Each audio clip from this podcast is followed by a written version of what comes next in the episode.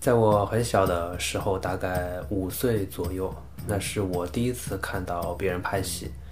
有个剧组，在我爸妈工作的单位里面租了一个仓库，拍枪战，刺激。一个男的拉着麻绳从顶上一边飞下来一边射击，然后来来回回飞了好几次才拍好。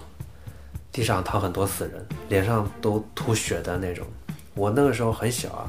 但是我也不害怕，因为我知道那是假的，就是印象很深刻。还有就是在办公室里面，就看到一个女的打一个男的耳光，导演说再来一遍，女的又打男的一个耳光，最后拍了十几遍，那个男的也被打了十几个耳光。我其实不太懂，我觉得干什么呀？这每每次都重复一样的事情，就其实当时我是觉得有点无聊的。我也不知道每个耳光到底有什么区别，但是导演就是拍了十几遍，十几遍 NG 其实也不算很多。后来我自己拍戏了就知道，十几遍算什么，对吧？这里我要提一下我一个同学，他很敬业的，学播音主持的，然后被我叫来演戏。有一个镜头是要他从楼下很急的跑上来，只需要他跑一层半就行，但是这个镜头。我拍了大概至少有二十几遍，而且每次重拍呢，他还要先跑下去，再跑上来。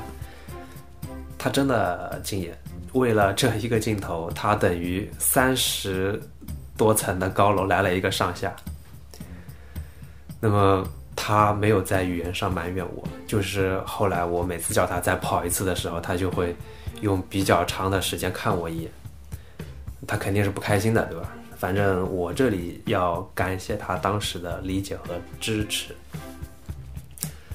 其实 NG 次数太多，当然是会影响到演员的情绪，因为很多时候演员不知道为什么要 NG，他可能觉得他已经尽力了，而且他也许觉得自己演得很好，可是导演不满意。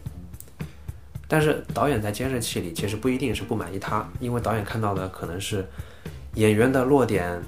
就是站位不够好啊，摄像机的运动有问题啊，或是背景里突然出现了什么奇怪的东西，要么就是话筒穿帮，因为导演在镜头前是完美主义嘛，有一点点瑕疵他总要再来一遍。反正 NG 多了，我也会跟演员解释，你很好，你没有问题，就这样演是我们的问题。那么不过明星其实这种这种情况的 NG 要少很多，因为。如果是明星的话，剧组可以找一个替身来调整灯光啊、运动啊、机位这种都调好了，再叫明星来，那么这条镜头就会很容易过。